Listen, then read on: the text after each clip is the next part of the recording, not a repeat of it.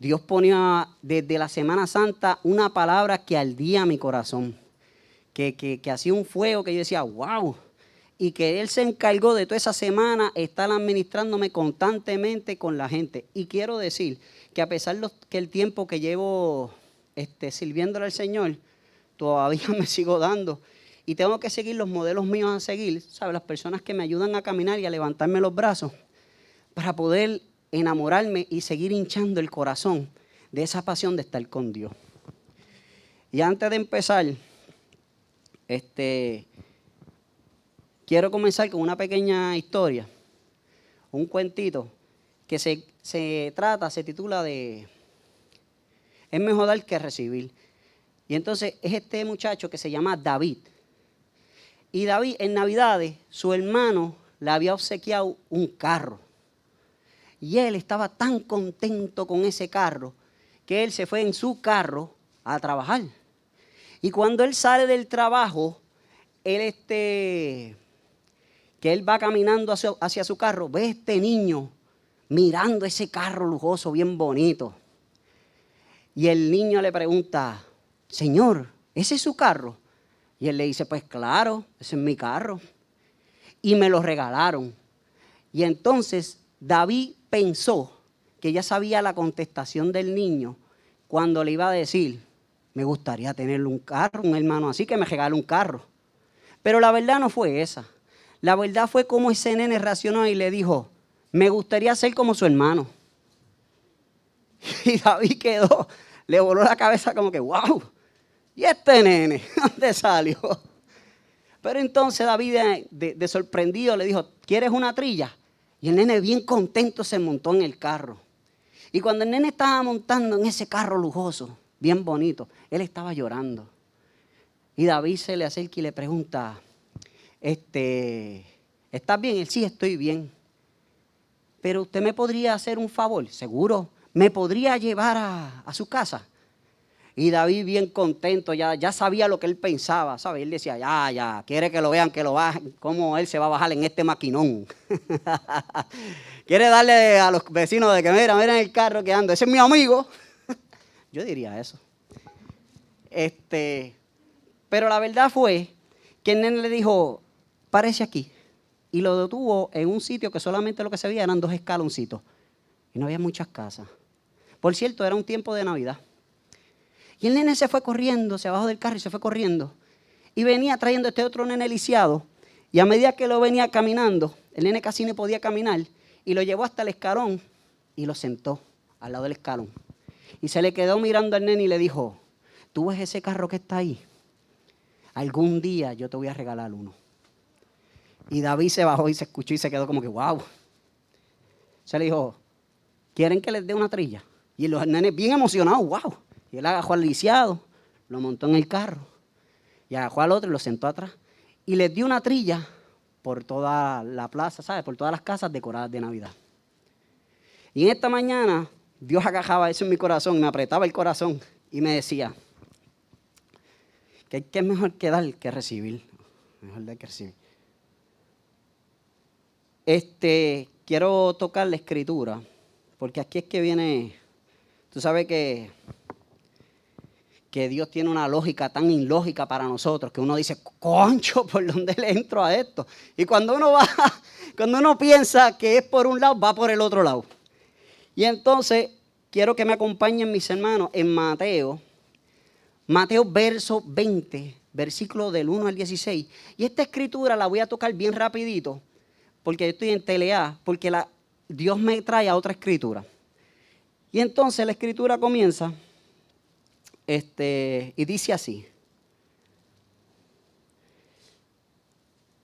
Mateo 20 del versículo 1 al 16. El reino de los cielos es como un propietario que salió temprano por la mañana con el fin de contratar trabajadores para su viñedo. Acordó pagar el salario normal de un día de trabajo y los envió a trabajar. A las nueve de la mañana, cuando pasaba por la plaza, vio algunas personas que estaban allí sin hacer nada. Entonces, espérate que no hice algo aquí. La careta se me sigue subiendo por la barba bíblica. Perdón. Subiéndose así, no me deja ver. Y yo que no veo tan bien, ok, ahora sí, discúlpenme. Entonces los contrató y les dijo que al final del día les pagaría lo que fuera justo. ¿Ok? ¿Sabe? Ya le está dando la bendición sin comenzar a trabajar. Ya se lo está dejando en acuerdo. Así que fueron a trabajar al viñero y el propietario hizo lo mismo al mediodía y a, las 3 de la tarde. A las 5 de la tarde se encontraba nuevamente en la ciudad y vio a otro que estaba allí y les preguntó, ¿por qué ustedes no están trabajando hoy? Y ellos contentaron, porque nadie nos contrató. Qué fácil. El propietario le dijo, entonces vayan y únanse a los otros en mi viñedo. Y aquella noche le dijo el capataz que llamara a los trabajadores y les pagara, comenzando por los últimos que habían contratado. Y cuando recibieron la paga, los que habían sido contratados a las 5 de la tarde, cada uno recibió el salario por una jornada completa. Y cuando los que habían sido contratados primero llegaron a recibir su paga, supusieron que recibirían más, pero ellos también les pegó, les pagó el salario de un día. Y cuando recibieron la paga, protestaron contra el propietario. Ya que ellos trabajaron solo una hora, sin embargo, se les ha pagado lo mismo que a nosotros que trabajó todo el día, que trabajó todo el día bajo el intenso calor. Él respondió, y a uno de ellos, amigo, no he sido injusto. ¿Acaso tú no acordaste conmigo que yo trabajaría todo el día por el salario acostumbrado? Toma tu dinero y vete. Quise pegarle, quise pagarle a este último trabajador lo mismo que a ti. ¿Acaso es contra la ley que yo hago lo que quiero con mi dinero? Te pones celoso porque soy bondadoso con otros. Así que los que ahora son últimos en ese, ese día serán los primeros. Y los primeros serán los últimos. Quiero orar y decirle al Señor que, que sea Él. El que por medio de esta palabra infle cada uno de nuestros corazones y nos arriesgamos hacia Él. Padre, en tus manos estamos, Señor. Señor, porque yo reconozco delante de mis hermanos, Señor, que no es por mi sabiduría, no es por mis talentos, Señor, sino es meramente porque tú habitas en mí, Señor. Padre, yo te pido, Señor, que cada uno de estos corazones, Señor, estén en tierra fértil, papá, para que puedan recibir y tatuar y marcar cada una de las palabras y las promesas que tú nos tienes en el día de hoy, Señor. Ayúdanos, Padre de la Gloria, a entender y comprender y actuar correctamente bajo la palabra tuya que es viva y eficaz y es tan cortante como espada doble filo que atraviesa hasta penetrar lo más profundo de los tuétanos. Todo lo dejamos en tus manos, Señor, en el dulce nombre de Jesús. Amén y amén. Y esta palabra a mí me, papito Dios, eh, es tremendo.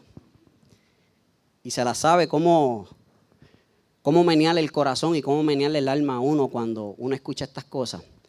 Y en el versículo dice, el, dice en Mateo 1, dice, dice, el reino del cielo es como un propietario que salió temprano por la mañana al fin de contratar trabajadores para su viñedo. Viñedo. Como todas las, sus parábolas de Jesús, esta historia es de un hombre obrero que trabajó para él. El hombre debe de empezar debe de haber empezado a buscar trabajadores como a las 6 de la mañana, cuando las uvas estaban maduras y habían, eh, que había que recogerlas rápido para que no se echaran a perder. A quien contrató a esta hora, a esa hora le pagó un promedio de un denario, que era como decir 20 centavos, que era un día completo. Entonces en Mateo 2 dice, acordó pagar el salario normal de un día de trabajo y los envió a trabajar. En ese salario común para un obrero, este, era completamente normal. Y entonces cuando este hombre va para la plaza a buscar esas personas, esos obreros están en esta plaza porque no tienen un trabajo fijo. ¿okay? Son personas que, que dependen de que los contraten para ellos poder ir a trabajar y ganarse su sustento.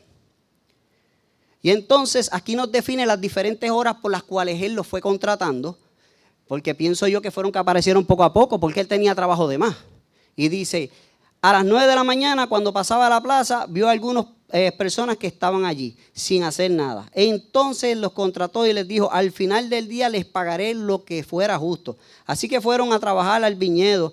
El, el propietario hizo lo mismo al mediodía, a las 3 de la tarde, a las 5 de la tarde y se encontraba nuevamente en la ciudad y vio a otros que estaban allí y les preguntó, ¿por qué ustedes no trabajan hoy? Y ellos contestaron, porque nadie nos contrató. Y el propietario les dijo, entonces vayan, unan a los otros viñedos. Viñedos. Estos obreros eran, como vuelvo y digo, subcontratados. Él contrató unos a las 6, vio que tenía demasiado trabajo, volvió y salió, contrató otros a las 9 de la mañana vio y se dio cuenta que tenía mucho trabajo y volvió y contrató otros a las 12 y así se, en la secuela, otros a las 3 y otros a las 5. Pero aquí viene la mejor parte y la que me tiembla cada jato mi corazón. Y la que hoy, en esta tarde, yo les voy a revelar mi corazón.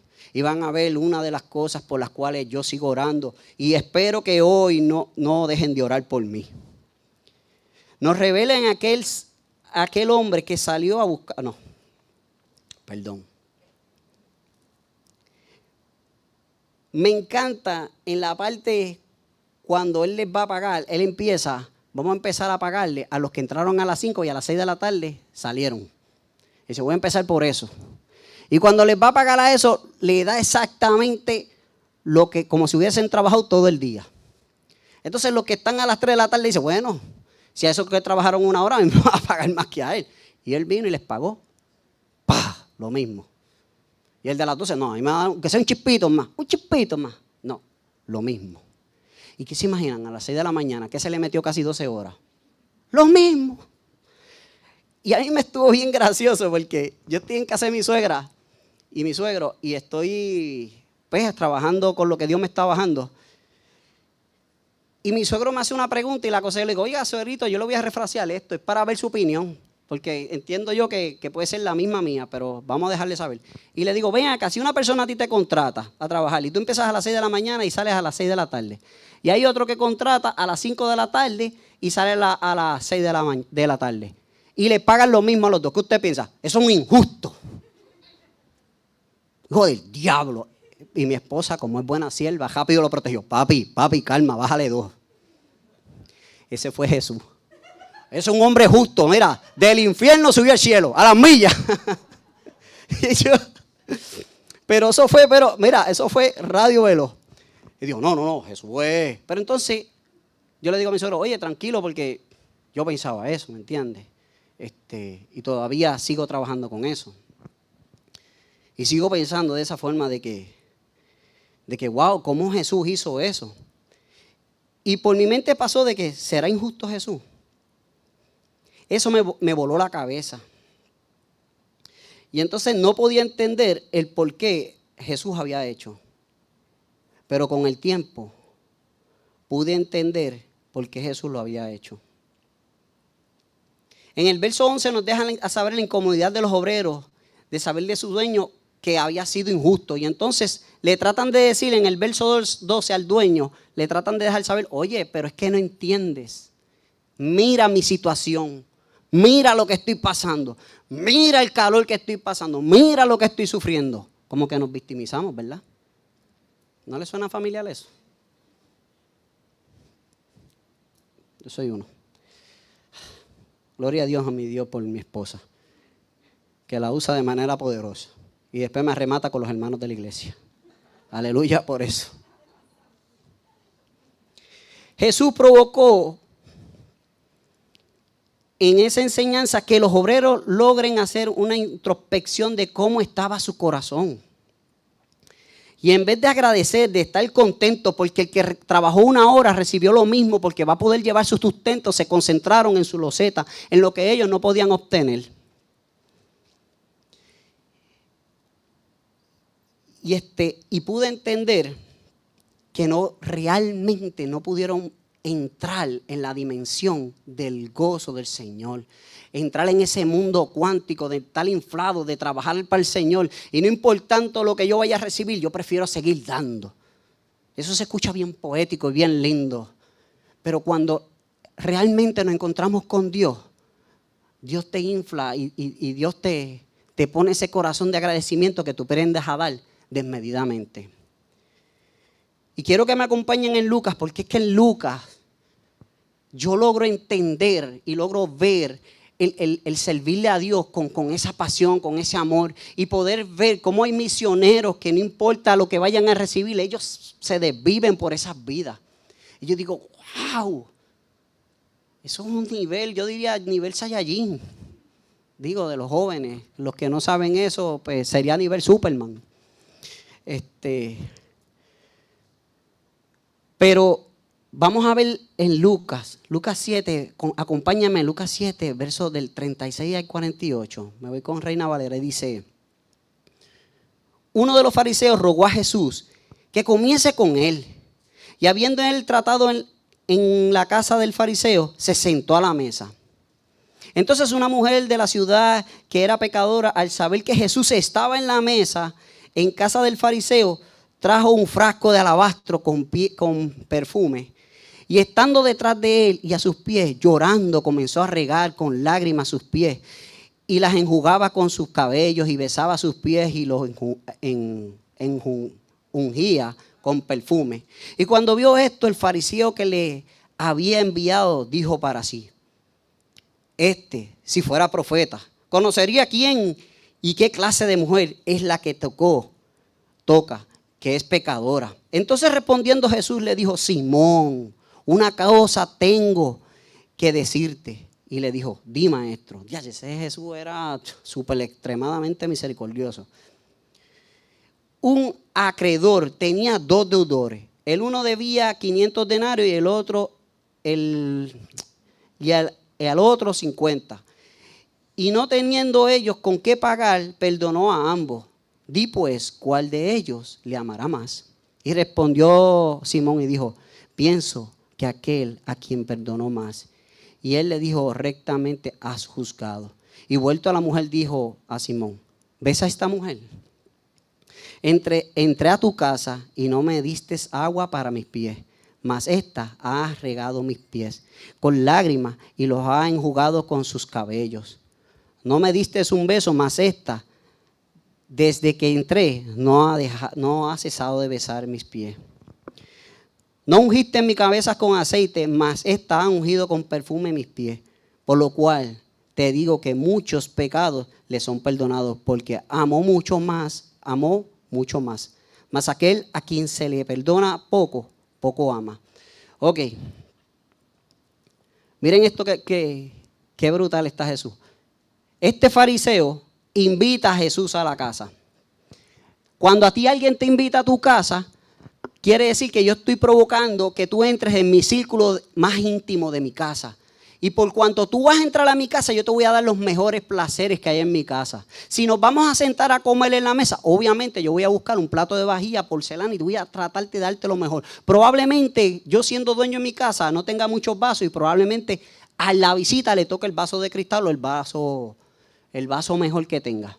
Pero probablemente a mí me va a tocar el vaso de plástico. ¿Por qué? Porque eres visita, ¿me entiendes? Y yo quiero darte lo mejor. Quiero que te sientas bien. ¿Por qué? Porque yo te invité a mi casa porque quiero escucharte. Me agrada tu presencia. Ven, sin embargo, Simón, esa no era su forma de pensar.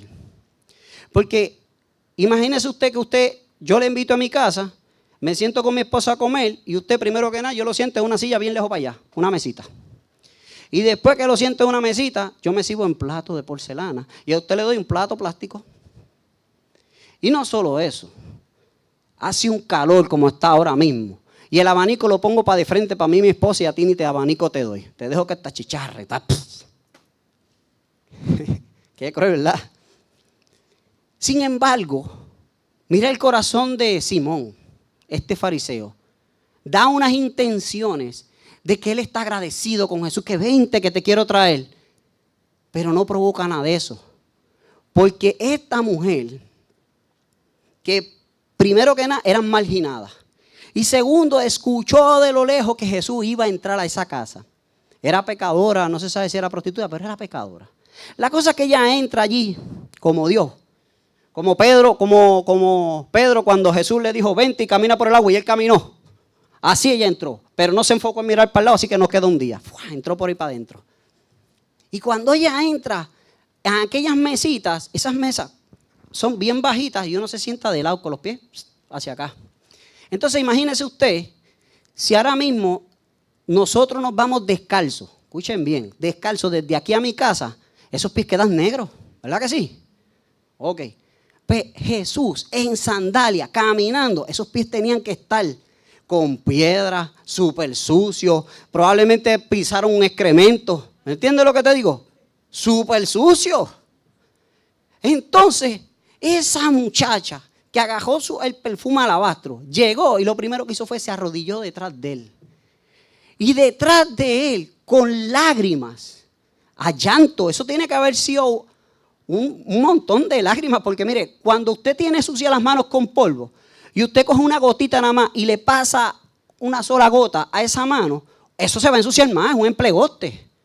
Pues ella estaba, ¿sabe qué diga? Ella estaba llorando bien brutal y con su pelo, ¿sabe? Estamos hablando que el pelo de las mujeres en aquel entonces era lo más brutal para ella. Ellas lo tenían recogido y no lo podían enseñar.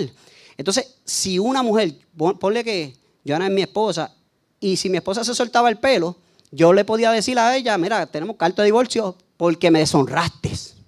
¿Entiendes? Me deshonraste. Pues así de brutal era. Entonces ella se suelta el pelo y pega a limpiar esos pies. Mi hermano, yo no sé si usted ha optado un laboratorio de pies. Esto da gracia, pero es de verdad que confronta a uno. Yo he ido a dos retiros. Uno fue de hombre con propósito y otro fue este, en una iglesia que yo había que nos mandaron a limpiar los pies. Y a mí me tocó este viejito. Le doy gracias a Dios. Porque cuando yo pasé aquella mano era como una lija 100, no mil, porque la mil es suavecita. Bien porosa. Aquello hacía así, parecía un acordeón. Y yo limpiaba aquellos pies y le decía, pero el detalle de arrodillarte y lavar aquellos pies, mi hermano, hay que tener a Cristo en el corazón, de verdad. Porque no existe un pie bonito.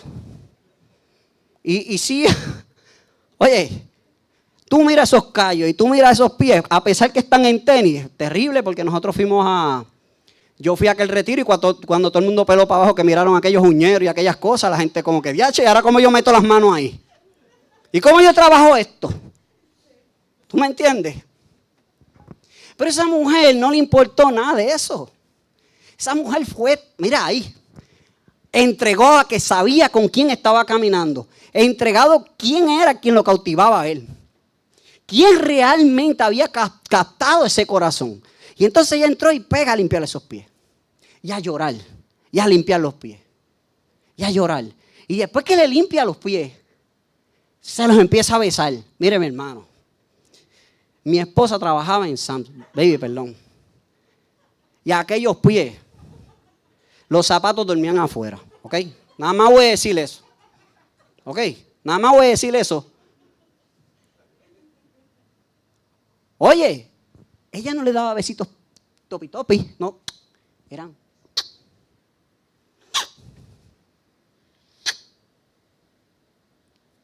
Y uno se, se ríe, está jocoso en esto, pero uno no logra entender todavía, a este el sol de hoy, hasta el 2022, y me incluyo yo, por favor. Yo estoy en ese gremio, porque por eso sigo trabajando con eso.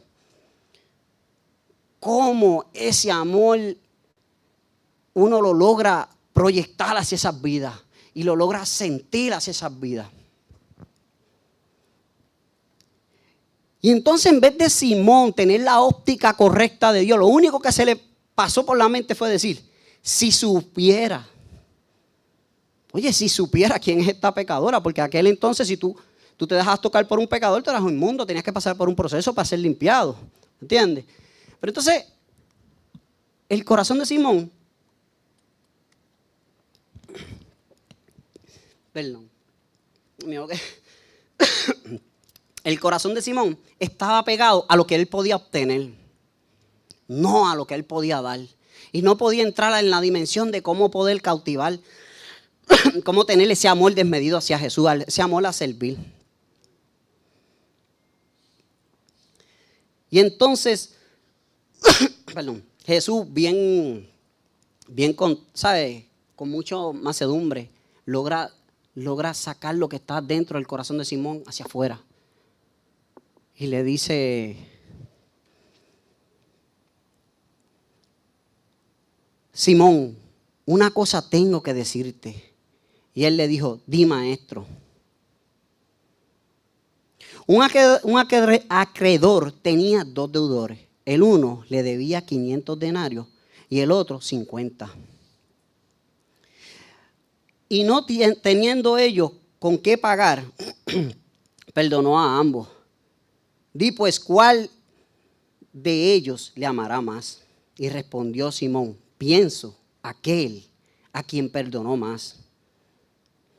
Y él le dijo, rectamente has juzgado. Perdón. Vuelto a la mujer, dijo a Simón, ¿ves esta mujer?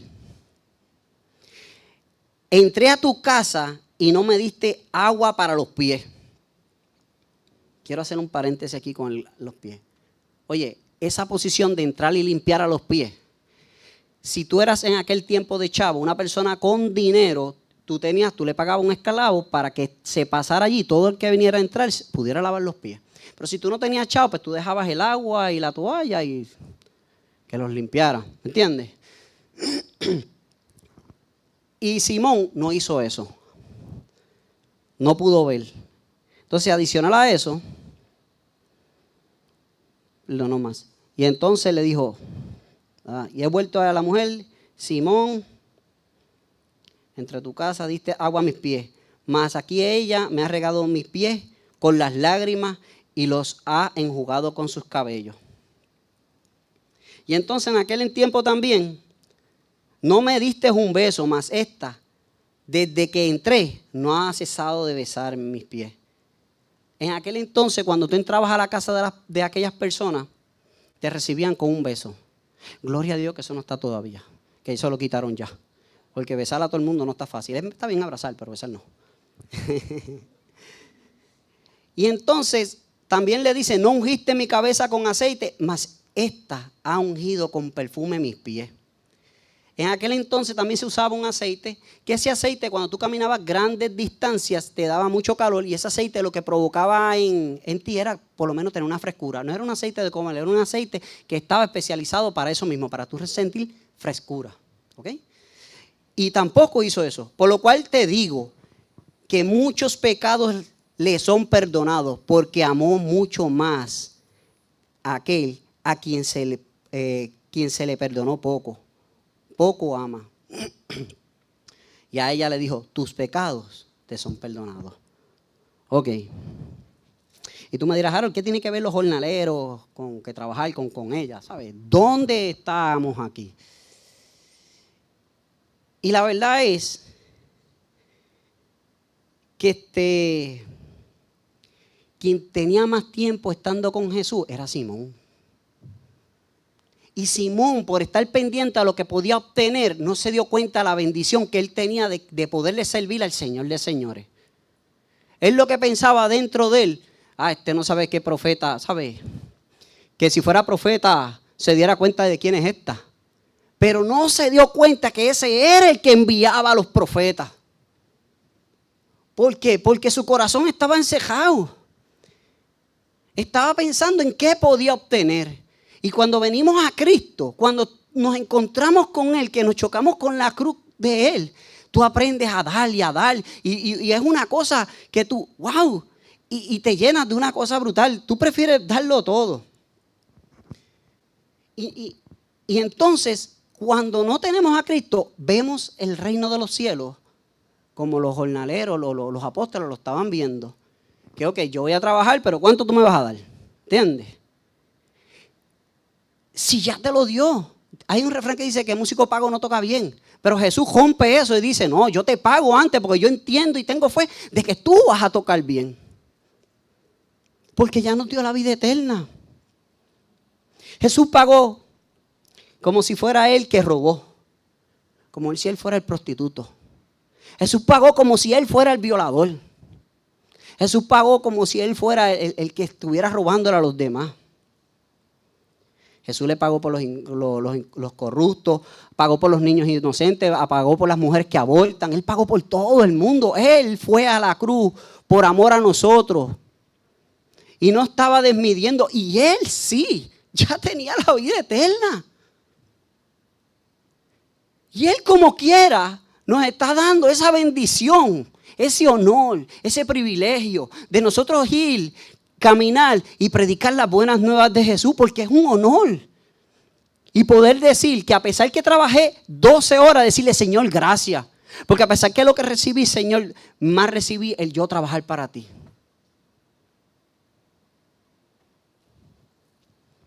Y por eso en la actualidad, a veces venimos para trabajar para el Señor, pendiente a los hermanitos, quién hace y quién no hace. A mí me administra mucho mi esposa porque cuando ella fue para la comunidad de San Carlos, hubo un momento que nadie le dijo que no. Como que no, encontraba quién, quién iba a ir. Y yo, hasta yo le dije, bueno, baby, no hay más nadie, estoy yo solo para allá. Y ella es tímida. Ella, ella lo único bueno que tiene es que si le hablas de Dios, ella te habla con una cotorrita. Pero si tú no le hablas de Dios, no te va a tirar ni una palabra. Eso no habla. Y está mi papá de testigo que yo llevo como 17 años casado. Y esos 17 años ella no habla. Digo, como a los 12 o 13 años, ella no hablaba nada. Ella estaba en una esquinita ahí como una figura decorativa. Ella no habla nada. Ella le tiene miedo a la gente. Y me molestaba porque cuando yo, cuando tenía que hacer una llamada en algo, me hacía que yo llamara. Yo era siempre el frente cara el que recibía la pedra. ¿Me entiendes? Yo, oye, pero habla tú. No, asustar.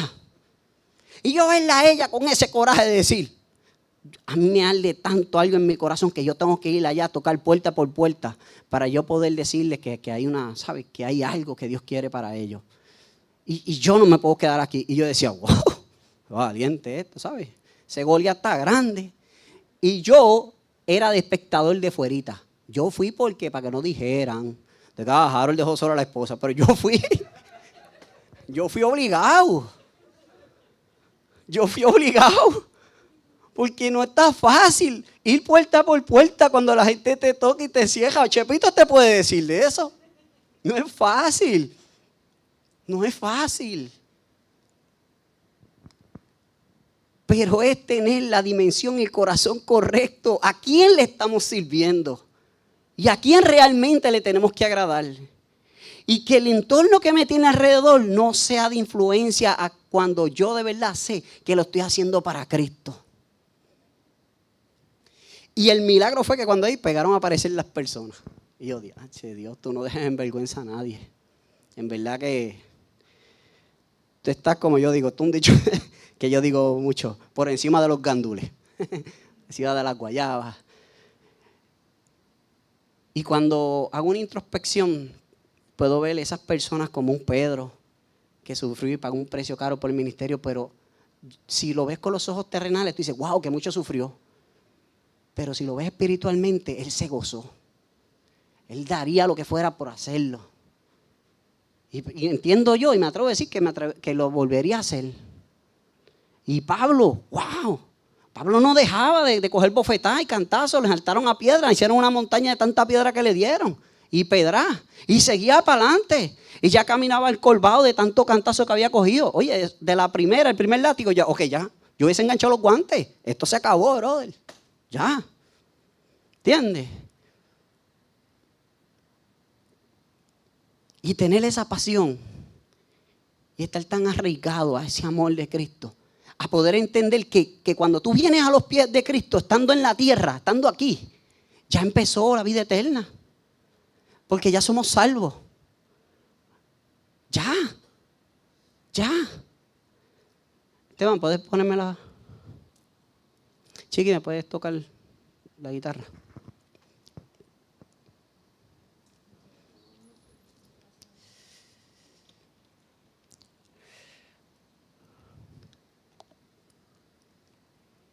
Quiero que sepan que en la actualidad hay hombres todavía que trabajan de esa forma. Hay personas que todavía trabajan para Cristo sin medir cuántos realmente van a obtener. Yo me gozo mucho ver un Milton, que es un ocho cilindros para adelante, y no tiene una reversa, brother, y está enfermo, y dice, oye, ya, coge descanso. Pero es que su corazón le arde de seguir predicando y seguir hablando. No se está quieto, él está jubilado, pero él sigue. Y un chepo, que es valiente y dice, Harold, tú me pasas un favor, y la predica y yo, tú estás loco. Pero gloria a Dios. Son personas que se paran en la brecha y han dicho, heme aquí. O un Carmelo, que teniendo un título, pudiéndose ganar unos chavos, mucho más chavos, no está pendiente a lo que su bolsillo puede engrosar, sino a quien realmente le llena su corazón.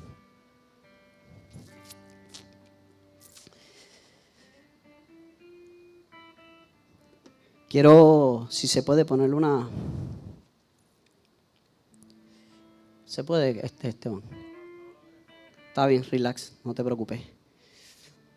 Pero yo quería traer la foto de Jesús al artista Jim Calvisal. Una escena bien buena que marca mi corazón y que me hace tener un detente para mirarlo y hacer una introspección de mi vida, si realmente estoy dando con el corazón, si estoy dando realmente con amor. Y es esa escena cuando él está todo golpeado, todo, todo descuartizado, tirando sangre por todos lados, chispoteando, nada más caminaba y dejaba bache. Y se ve esa foto, él abrazando esa cruz, con ese amor, ese deseo de, por mí, por ti, por lo infiel que soy. Y todavía él viene con ese amor desmedido.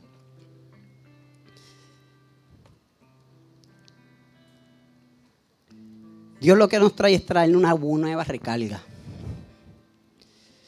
Una nueva recarga de poder hacer una introspección y ver a quién realmente estamos sirviendo. Con quién realmente estamos, estamos trabajando. Y que a pesar que pensemos que Él no nos esté dando nada, mentira del diablo. Porque Él ya te dio y nos sigue dando. Y nosotros fallamos, pero nosotros seguimos, ¿sabes? Él nos, nos sigue levantando. Vamos, papi, levántate, camina. Mira hacia el frente, no, mira hacia atrás. Tú mantén el norte en el cielo. Mira los cielos, no mira hacia abajo. Porque cuando tú ves los cielos, tú logras por lo menos ver que la grandeza de Dios, tus cielos no llegan a, cubrir eso. Tus ojos, perdóname. Y en esta hora, este, Dios dice, confía, aprende a dar. Tranquilo, lo de nosotros está. Da. Quiero que te pongas de pie y vamos a hacer una oración. Una oración para aquel que, piense que, que se le han acabado la fuerza. Hoy Dios te dice, tranquilo hijo, yo estoy aquí para recargar tu fuerza. Que hoy pensarás que, estás enfermo y que, se han acabado tus opciones. Tranquilo, Dios está contigo. Uh, gloria a Dios. Eres el mejor, Esteban. Quiero que mires esa foto. Y mire esa pasión como él agajaba la cruz cuando él nunca fue un violador, no fue un abortivo, no fue un, un corrupto, no fue un criminal, no fue un violador de niños. Él no fue nadie, pero él decidió decir, heme aquí. Y la puerta está abierta. La mesa está servida. Aprendamos a amar desmedidamente, así como Él nos enseñó. Aprendamos a ver las vidas y tener la misericordia de Él, aprendiendo a perdonar a nuestros seres queridos y a aquellas personas que le hacen la queja a ustedes en el trabajo. Decir gloria a Dios porque lo tienes aquí para moldear mi carácter. Estás tratando de sacar todo lo malo que tengo dentro de mí para poder ver que tú eres un Dios perfecto, un Dios justo. Un Dios que a pesar que trabajé 12 horas, me pagaste lo que me merezco. Y te doy gracias porque estuve contigo 12 horas. Viví estar contigo 12 horas. Amén. Padre, en esta hora te quiero dar gracias, Señor. Señor, porque toda la honra y toda la gloria es tuya, Señor. La verdad, yo acabo de destilar mi corazón, Señor, de lo que tú estás trabajando conmigo para yo no ver el ministerio como una carga, sino verlo como debe de ser, como que tú me das el privilegio de yo poder decir las, buenas nuevas, Señor. Señor, si hay alguien en estos momentos, Padre, que no ha aprendido todavía a tener la dimensión de poder eh, ser cautivo del amor tuyo, Señor, yo te pido, Padre, en esta hora, Señor Tócalo, Señor. Háblale, Señor. Señor, que, si hay algo que le impide y, lo tiene, le está atravesando sus oídos y sus ojos, Señor, y no le permite ver el, amor tuyo, Señor, que tú rompas esa pared, Señor. Ayúdalo, Señor, a ser como esa mujer, Señor, que se desvivió, Señor, y se arrodilló a lavar tus pies, Señor.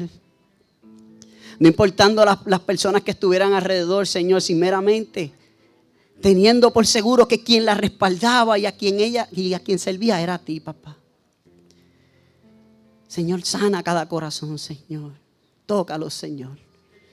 Padre, y así mismo en esta dirección yo te pido, porque si alguno no ha tenido la oportunidad, Señor, de conocerte, papá, que tú los toques, Señor. Y que en esta hora, Señor, a la distancia, Señor, del sonido de mi voz, Señor, tú sanes ese corazón, Señor. Y que lo inscriba, Padre, en el libro de la vida, Señor. Porque la verdad, Señor, la mía es mucha y poco los obreros. Y te doy gracias, Señor, porque tenemos abundancia en trabajo para trabajar ante tu reino, Señor. Que no estamos cortos como está ahora mismo la, la empleomanía que está fuerte, Señor. Pero qué bueno que tú nos tienes trabajo para todos, Señor y que tenemos muchas cosas para hacer para agradar al Señor. No solo a ti, Señor, sino para que nosotros seamos sanados de corazón. Todas estas cosas, Señor, yo te las deposito en tus manos, mi Dios. Esas manos que decidieron pagar un precio caro, Señor, por amor a mí, Señor, yo te, te deposito esas peticiones, Señor. Creyendo, papá, que tú trasciendes, que tú sanas, que tú liberas, Señor, y que tú le pones los ojos correctos de verte como debe de ser, Señor. Con una misericordia infinita, Padre. En el dulce nombre de Jesús te dejamos todo esto. Amén y amén.